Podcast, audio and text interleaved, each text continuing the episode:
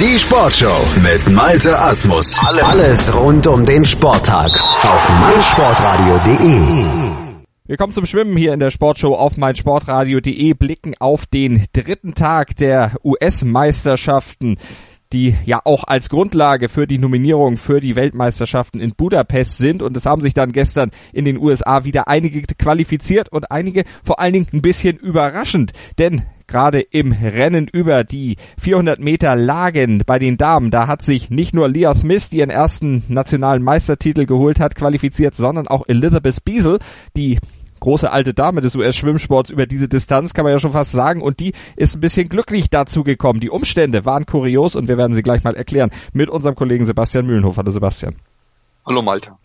Ja, die 400 Meter lagen äh, Leah Smith vorne ohne große Mühe sich dann letztlich qualifiziert nach den 200 Metern Freistil und den 800 Metern Freistil ihr drittes WM-Titel äh, Ticket äh, sich besorgt. Für sie der erste, wie gesagt, nationale Titel. Aber dahinter, da wurde es unheimlich spannend, denn eigentlich war nicht Elizabeth Beadle, Biesel die zweite, sondern es war Ella Easton.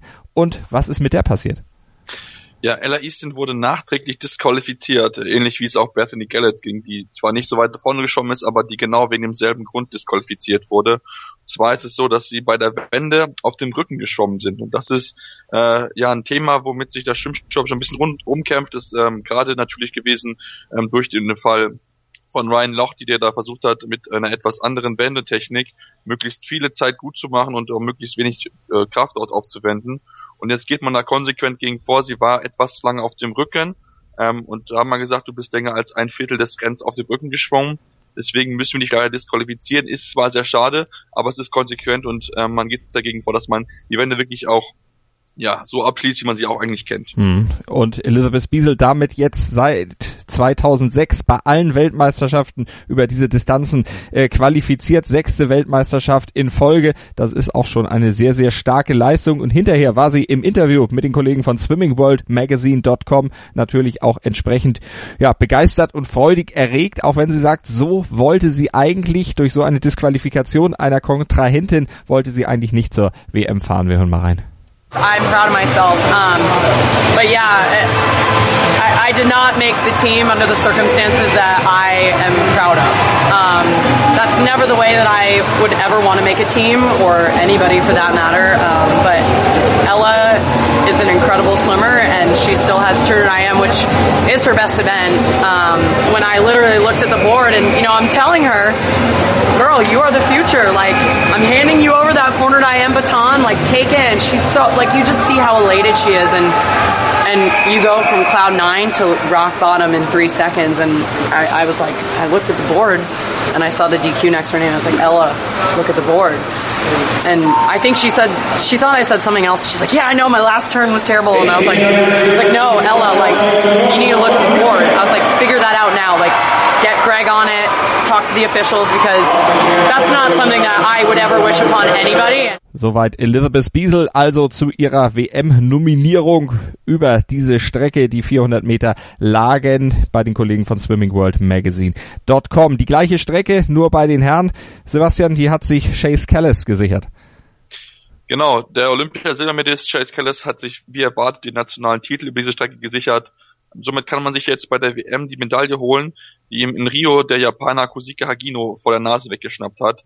Seine Siegerzeit ist in, äh, von 4.06.99 ist sogar die schnellste des Jahres und damit auch die einzige Zeit, die bis jetzt dieses Jahr unter 4.07 geschwommen wurde. Also eine ganz, ganz starke Leistung von ihm hat sie mit in der Position gebracht ähm, für Olympi äh, für WM Gold dort.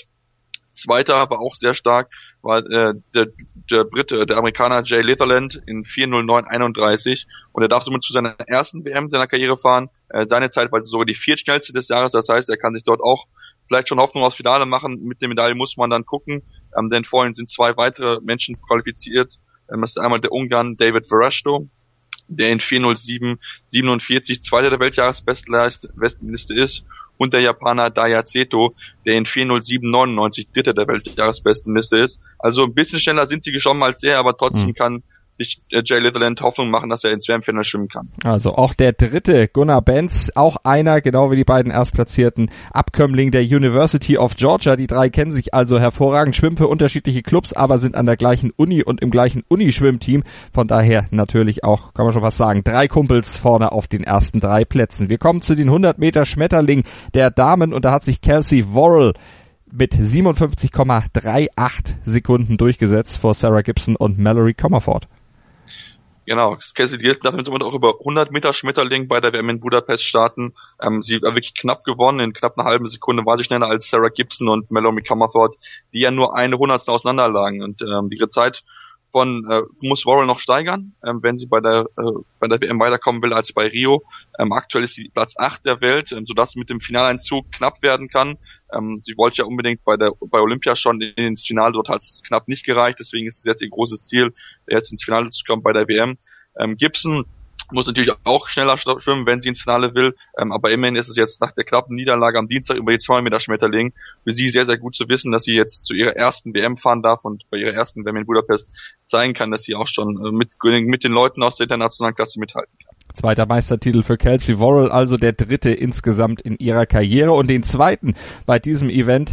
In diesem Jahr hat sich dann auch Caleb Dressel sichern können über die 100 Meter Schmetterling. Nachdem er ja schon über die 50 Meter erfolgreich war, hat er sich den zweiten Titel geholt. Genau, und hat somit seine Kritiker verstummen lassen. Ähm, die, die meinten, dass er über lange Distanz äh, nicht zur internationalen Klasse oder auch zu einer internationalen nationalen Klasse gehört.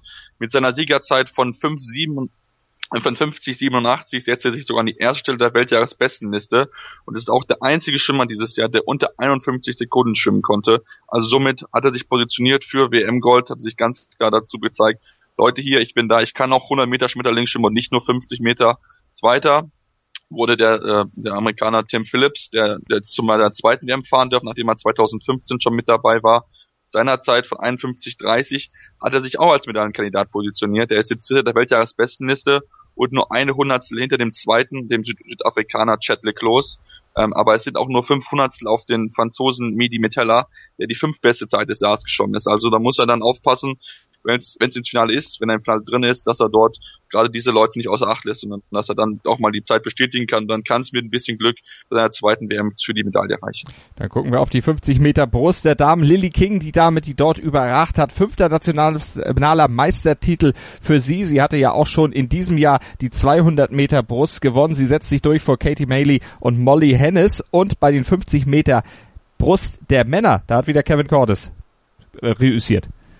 Genau, Kevin Goss hat wieder zugeschlagen, nachdem er auch schon mal zwei Meter Brust gewonnen hat, konnte er diesmal auch wieder mit einer starken Zeit äh, vor, vorhernehmen. Mit 26,88 hat er neuen niedrigen Rekord geschoben, war eine Hundertstel schneller, als er denn an dem Morgen schon ist. Also gestern Morgen hat er sich schon mal neu aufgestellt gehabt ähm, und ist somit auf einer guten Position, auch bei den 50 Metern Brust mit den ganz großen der Szene auf, der mitzuhalten zu können.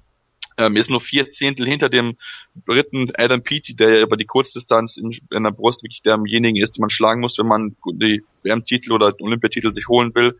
Und in, knapp hinter dem Brasilianer Joao Gomez, der 500 schneller ist als er. Also hat sich gut positioniert, auch über die kurze Distanz mit den Großen mitzuhalten. Ob was dann auch so passiert, muss man gucken. So weiter wurde dort Andrew Willis, Wilson in 27,18, knapp vor Cody Miller und Connor Hope, die Vierter und Fünfter wurden. Und dann schauen wir noch schnell auf die Ergebnisse über die Rückenstrecke der Damen. Hannah Stevens sichert sich über 50 Meter dort den nationalen Meistertitel und bei den Männern, da ist es Justin Ress, der sich dort die Goldmedaille holt und damit klar zur WM nach Budapest fahren darf. Und Ress hat außerdem noch den nationalen Rekord gebrochen über diese Strecke, seinen ersten Titel sich geholt. Soweit zu den US-Schwimmmeisterschaften vom Donnerstag, also die Ergebnisse vom Donnerstag hier in der Sportshow auf meinsportradio.de. Gute Leistung, interessante Themen, die wir dort zu besprechen hatten und vor allen Dingen eben auch diese große Kontroverse um die Disqualifikation im 400 Meter Lagenwettbewerb. Mehr zum Schwimmen natürlich dann auch weiterhin in der Sportshow auf meinsportradio.de. Wir bleiben am Thema dran. Vielen Dank an Sebastian Mühlenhof. Mein Lieblingspodcast auf meinsportradio.de. Hallo, hier ist Andreas Thies von der Sendung Chip in Charge, dem Tennis Talk auf meinsportradio.de. Jeden Montag versorgen Philipp Joubert und ich dich mit den neuesten News aus der Welt des Tennis. Darüber hinaus bieten wir Dailies zu den Grand Slams oder auch Live-Übertragung von ausgewählten Turnieren. Wenn dir gefällt, was du von uns bekommst, freuen wir uns über eine gute Bewertung für Chip in Charge auf iTunes. Dir gefällt, was du hörst? Dann rezensiere unsere Sendungen jetzt auf iTunes und gib ihnen fünf Sterne.